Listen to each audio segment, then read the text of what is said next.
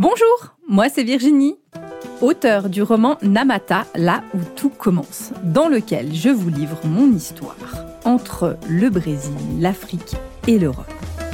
Initiée dans une tradition afro-brésilienne depuis plus de dix ans, je suis aujourd'hui accompagnatrice spirituelle multiculturelle. J'invite chacun et chacune à initier son pèlerinage intérieur pour trouver sa propre foi. Dans ce podcast, on parle religion, spiritualité sans langue de bois, sans tabou et dans le respect indispensable des croyances de chacun.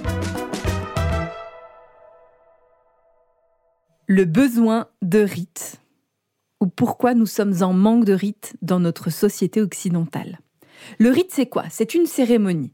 Cette cérémonie va respecter un certain nombre de règles, de codes, de coutumes liées à une culture. Par culture, j'entends l'univers dans lequel vous évoluez.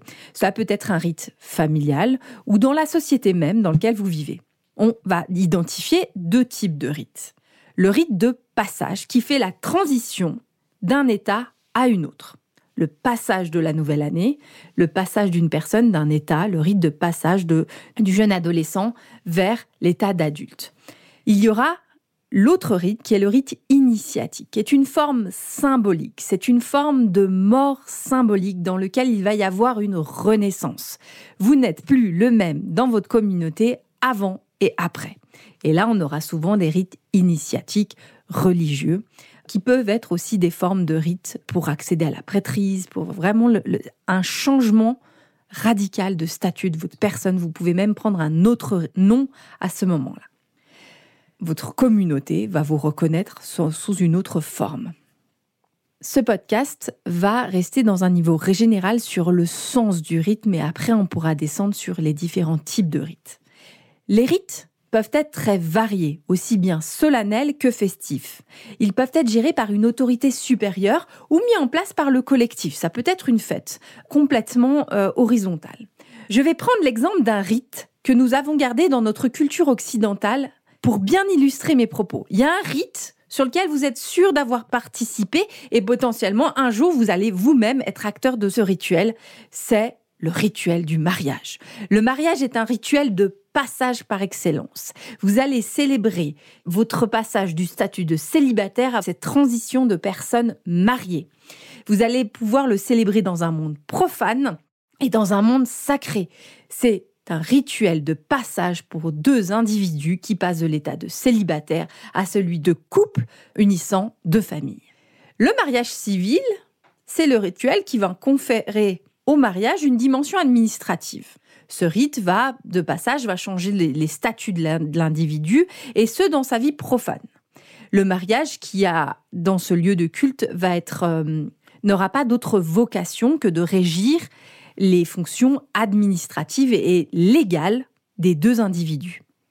Dans un espace sacré, c'est-à-dire dans une église, le mariage va prendre une toute autre dimension. Il peut être un mariage laïque dans la nature, il peut être dans une église, face dans une communauté, euh, dans une mosquée, dans un espace religieux. Et là, c'est une autre dimension, c'est une bénédiction que le couple reçoit d'une autorité plus grande que soi.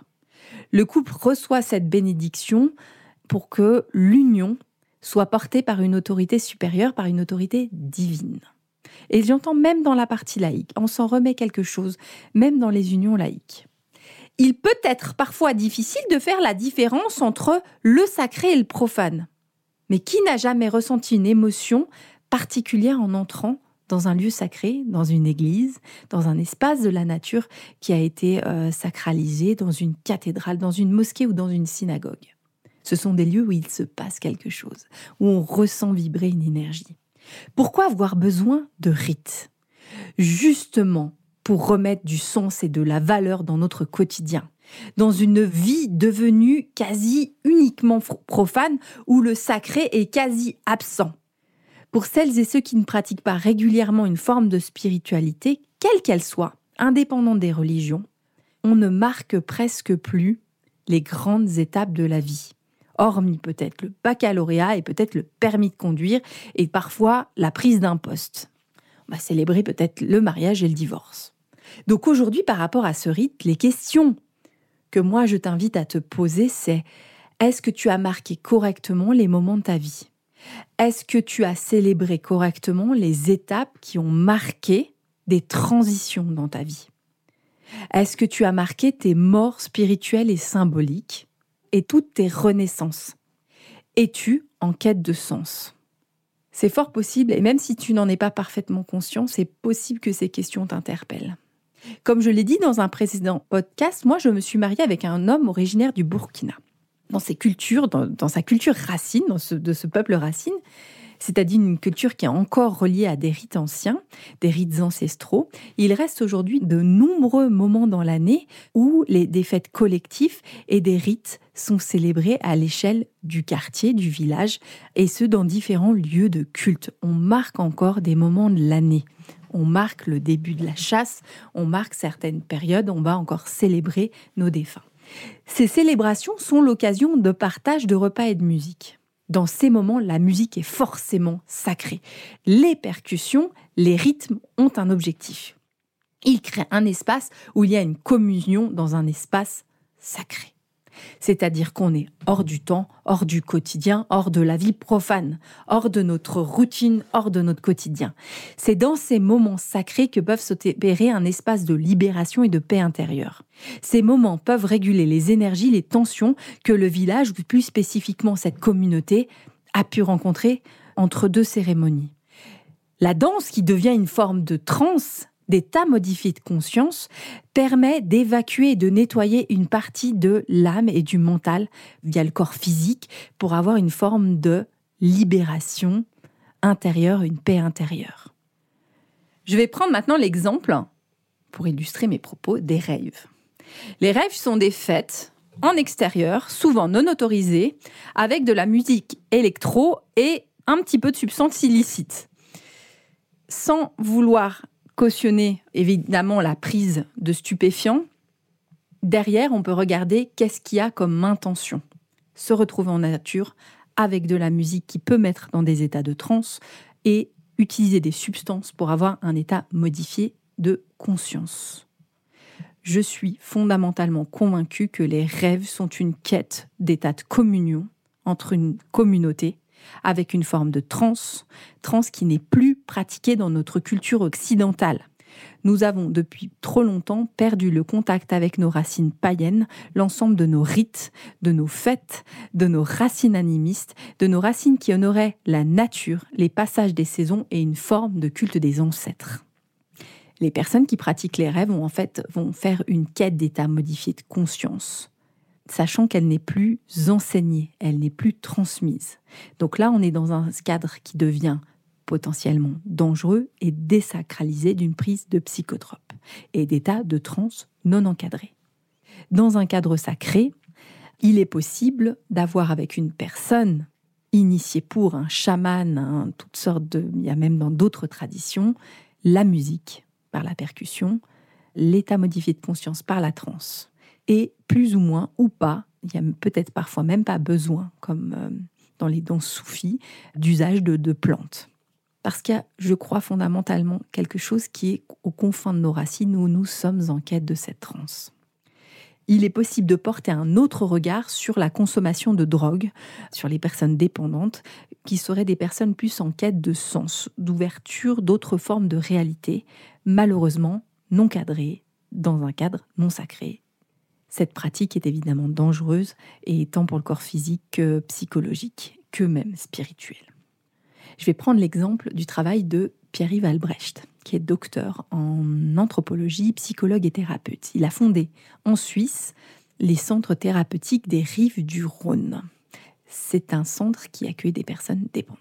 Cet homme a voulu regarder la marginalisation, la dépendance aux drogues et à l'alcool comme une quête inconsciente de sens.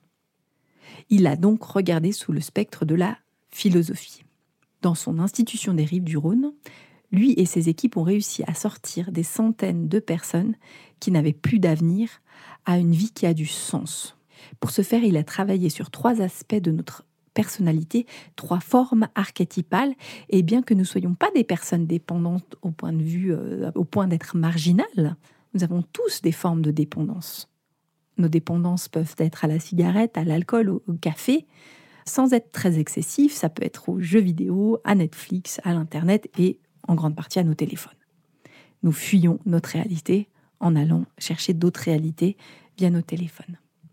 Pour remettre du sens, il propose trois archétypes, les trois représentations qu'il faudrait nourrir tous les jours.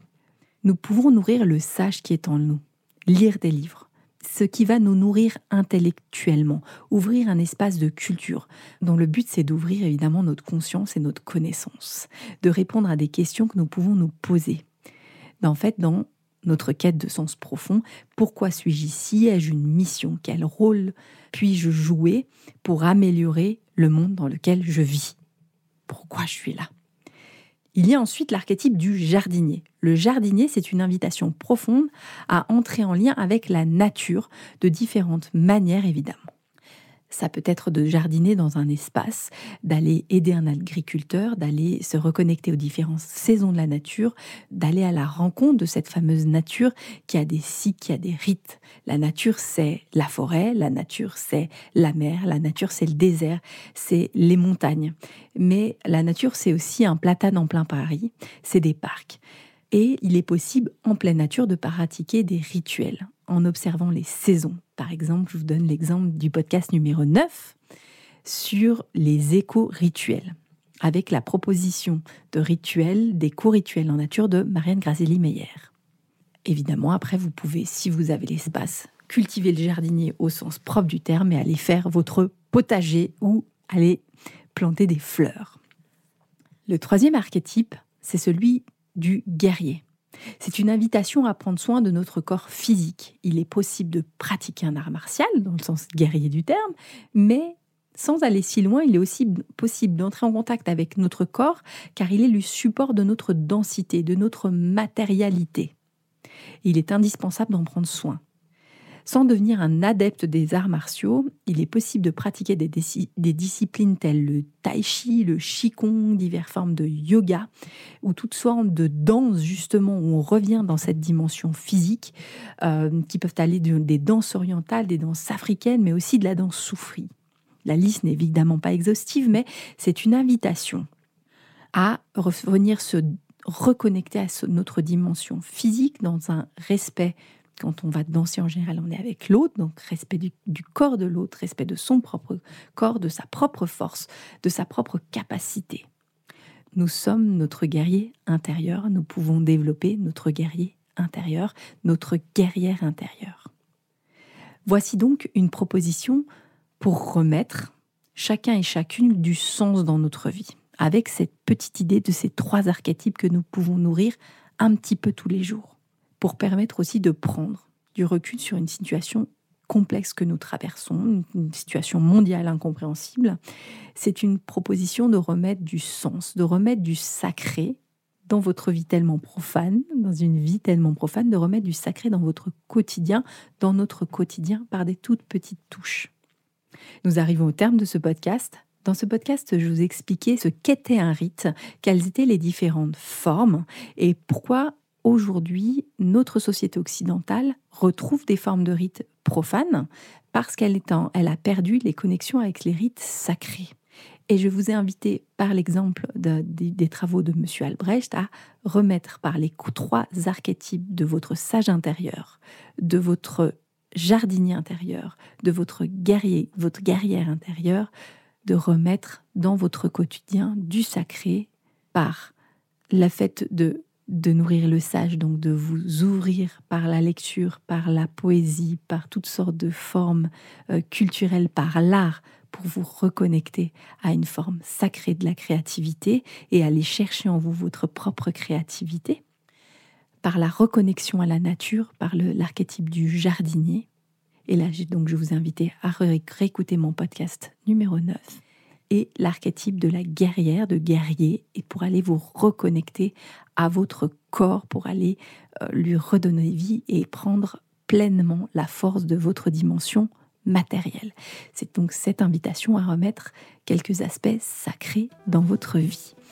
J'espère que ce podcast vous a plu. Je vous invite, si vous avez envie de pousser plus loin les questions de rites, de trouver euh, dans mon livre Namata où je détaille des rites de passage et des rites initiatiques. Donc Namata, là où tout que vous trouverez sur Amazon et sur le site de la FNAC. Je vous souhaite une toute belle continuation de journée et recevez toutes mes bénédictions.